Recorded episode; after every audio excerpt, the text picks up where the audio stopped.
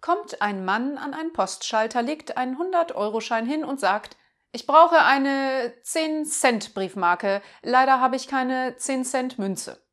Das macht nichts, erwidert der Angestellte. Gleich werden Sie 999 Stück haben.